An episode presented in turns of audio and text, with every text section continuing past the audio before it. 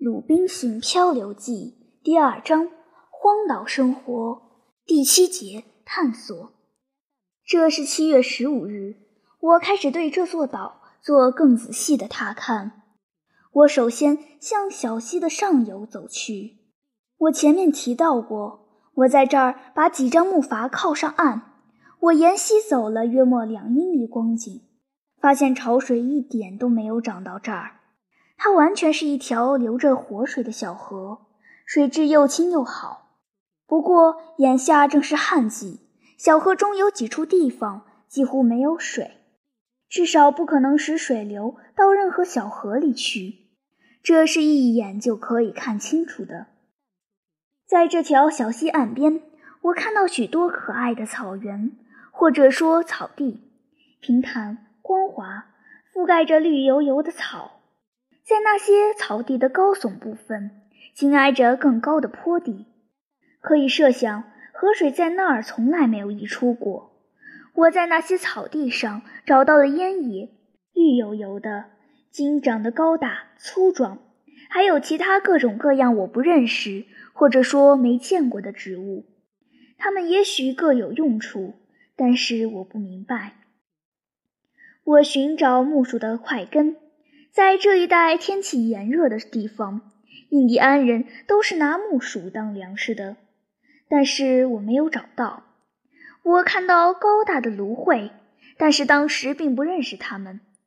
我还看到几根甘蔗，是野生的，由于没有经过栽培，长得不好。我这次发现了这些植物，感到满意。我一边走回去。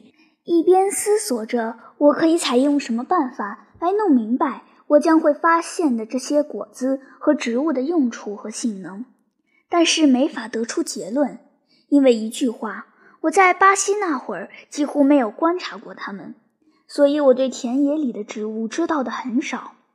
至少我现在陷在危难中，对可能有助于我的任何植物都知道的很少。第二天，十六日。我又沿着原路走去，走到了比昨天远一点的地方，发现小溪和草地到头了。这一带的树比前面的更多。在这儿，我发现了各种不同的水果，尤其是发现地上有许多甜瓜，树上有葡萄。葡萄藤的确伸展在一棵棵树上，一嘟噜一嘟噜的葡萄，眼下正长得又大又圆，成熟饱满。这是一个叫人惊奇的发现。我一见他们，真是好不欣喜。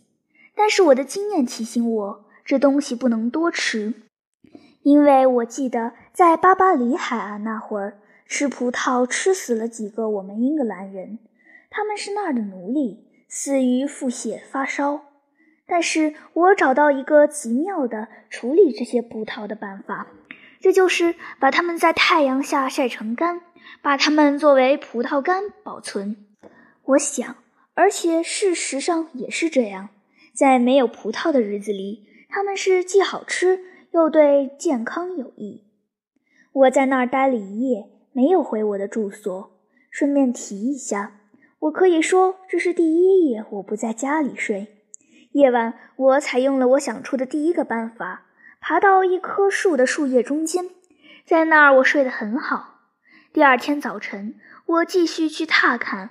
根据山谷的长度来估计，我将近走了四英里，仍然是往正北方向走。在我的北边和南面都是山脊。走到山路尽头，我面对一片空地，那儿的原野看上去好像向西倾斜。一小股清纯的泉水汩汩地从我身旁的小山边上流出来。向另一方向流去，那是正东方。原野显得那么清新，那么清脆，那么繁荣。一切在永不凋谢的青枝绿叶中，或者说在生机勃勃的春光中，看上去活像一个人工栽培的园子。我从那个可爱的小谷边上往下走了一点路去踏看，心中暗暗涌起喜悦。不过，其中也夹杂着我的苦恼的思想。喜的是，想着这些全都是属于我所有的，我是这整个原野的不得废除的国王和主宰者，拥有所有权。我要是有后裔的话，就可以完完全全的传给他，就像任何一个英格兰的领主处理他的领地那样。我看到这里有大量的可可树、柑橘树、柠檬树和香橼树，但是因为全都是野生的，所以几乎都不结果子。至少当时的情况是这样。然而，我采的绿色酸橘却不但美味可口，而且有益于健康。我后来用酸橘汁兑水喝，这样它就变得非常滋补，而且凉爽提神。我发现现在我有活干了，来采集水果和运回家去。我决定储存一批酸橘、柠檬和葡萄。供我在雨季享用。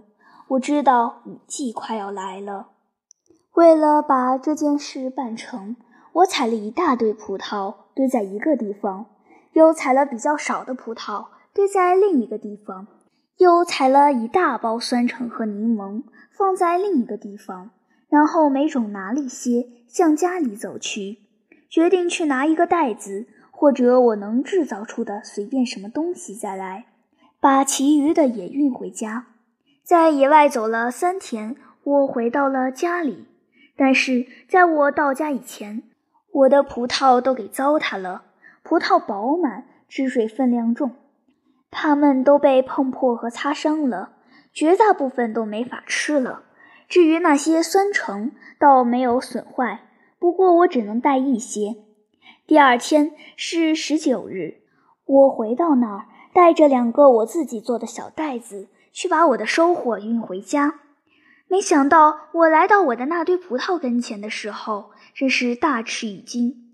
我采集的时候，葡萄是那么饱满和新鲜，现在我却看到它们被散成一地，踩得稀巴烂，这边一些，那边一些，全被拖开了，还被吃掉了许多。根据这个情况，我断定。附近一带有野兽，是他们干的。不过，到底那是些什么野兽，我可说不上。我发现，我既不能把葡萄堆成一堆堆，又不能用袋子把它们装回去，因为堆成一堆堆，它们会被糟践；而装在袋子里运走也不行，它们会给自身的重量压烂。不过，我采用了另一个办法，把采到的大量葡萄。挂在一只只伸出去的树枝上，这样它们就在太阳下被晒干了。至于酸橙和柠檬，我能拿得动多少就拿多少，把它们运回家去。这次外出回家以后，我满心欢喜地思量着那个遍地鲜果的山谷和那可喜的地形。思量着，在那小河和树林旁遇上暴风雨的时候，就会更安全，并且得出结论：我当初选定建造我住所的地方，显然是这一带最糟糕的地方。总的来说，我开始考虑搬家。要是可能的话，要在岛上这个遍地鲜果的可爱的地方，找一个同我现在的住所同样安全的地方。这个想法长时间的逗留在我的脑子里，有一段时间我陶醉在这个想法中，因为这个可爱的地方一直引诱着我。但是我做了一番更深入的观察后，考虑到我现在住在海边，至少在这儿可能产生对我有利的事情，还考虑到我因为交上坏运才流落到这儿，也许有其他几个交上同样坏运的倒霉蛋。也会流落到同一个地方，尽管几乎没有可能发生这样的事情，然而把自己圈在岛中心的山岗和树林中间，岂不是提前自我监禁吗？会使遇见别人从几乎没有可能变成绝无可能，所以我再怎么着也不该搬家。不过我迷上了这个地方，在七月份剩下的那些日子里，把许多时间都花在这儿。尽管前面说过，我改变了主意，决定不搬家了。然而，我给自己建了一所小屋，在小屋的周围，但是同小木屋隔得远远的，修起一圈牢固的栅栏，是我的手刚够得着的双层栅栏，桩子打得很结实，中间填满砍下的树枝，跟以前一样。我用一把短梯翻进去，这样一来，我现在自以为既有乡间住宅，又有海滨住宅了。这个活我一直干到八月初。我刚完成那圈栅栏，开始享受我的劳动果实，雨季就来了。我只得牢牢地守在第一个住所里，因为尽管我按照第一座帐篷的模样，又用一张破帆做了一座帐篷，而且搭得很好，然而我在乡间住宅里没有挡暴风雨的小山，在雨大的实在不行的时候，后面没有可以撤退的山洞。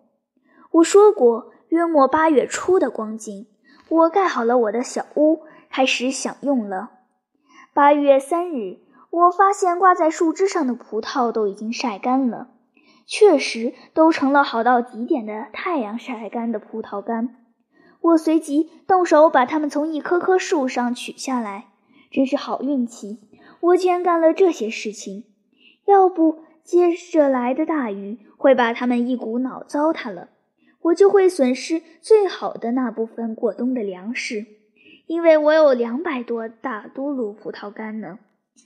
我刚把它们全都从树上取下来，把大多数运到家中那个洞里，就开始下雨了。这是八月十四日，从这天起，或大或小的天天下雨，一直下到十月中旬，而且有时候雨下得那么猛，一连几天我都没法走出山洞。在这个季节里，我大为惊喜的是，家里添了成员。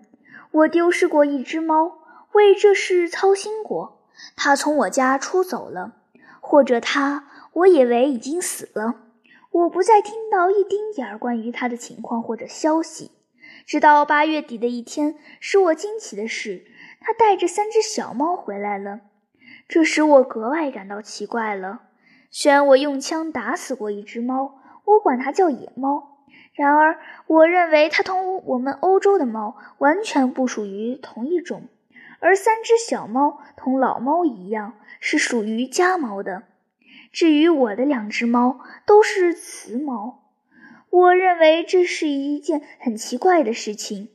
但是那三只小猫后来又生下小猫，我被折腾得叫苦连天，迫不得已把它们当作害兽。或者说，野兽杀死和尽可能从我家里撵走。从八月十四日到二十六日，雨下个不停，所以我没有外出。现在我非常小心地应付，免得自己被淋得稀湿。老是关在家里，我的食物短缺了，我只得冒险出去了两回。有一天打死了一头山羊，昨天那是二十六日。找到了一只很大的乌龟，这对我可是美味佳肴。我的三餐是这样安排的：早餐我吃一嘟噜葡萄干，午餐我吃一块烤山羊肉或者烤海龟肉，因为我没有煮或者炖的容器，所以没法煮或者炖，真是极大的遗憾。晚餐我吃两三个玳瑁蛋。我被雨季困在家里这段时间里，每天干上两三个钟头，扩大我那个洞，渐渐地开出一条通往一侧的道路。最后，这条路通到小山外面，我就做了一扇门，或者说一个出口。它在我的栅栏，或者说墙外面，我就这样进出了。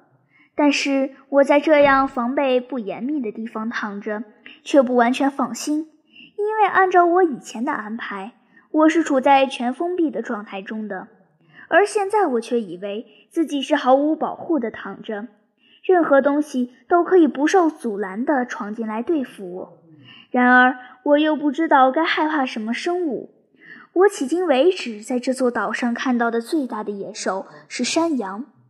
九月三十日，我现在终于遇到了这个不幸的登岛纪念日。我把刻在木桩上的刻痕加起来，发现我已经在这儿的海岸上待了三百六十五天了。我把这天当作庄严的斋戒日，把它挑出来举行宗教仪式，带着最严肃的谦卑的心情趴在地上，向上帝忏悔我的罪孽，承认他给我公正的惩罚，还向上帝祈祷，要求通过耶稣基督对我行行好吧。至少有十二个钟头不吃一丁点儿东西，一直到太阳下去以后，我才吃一片饼干和一嘟噜葡萄干，然后上床去睡。像开始这一天那样来结束这一天。我在这以前的时间里一直不遵守安息日制度。起先是因为我的脑子压根儿没有宗教观念。过了一些日子，我忽略了把一个个礼拜区分开来，没有把安息日的刻痕刻得比一般日子长一些，所以也确实分不清哪一天到底是什么日子了。但是现在像前面说过的那样，把日子加起来一算，我发现在这儿已经有一年。我就把日子一个个礼拜分开，每七天标出一个安息日。不过我算到最后的时候，发现在我的计算中漏掉了一两天。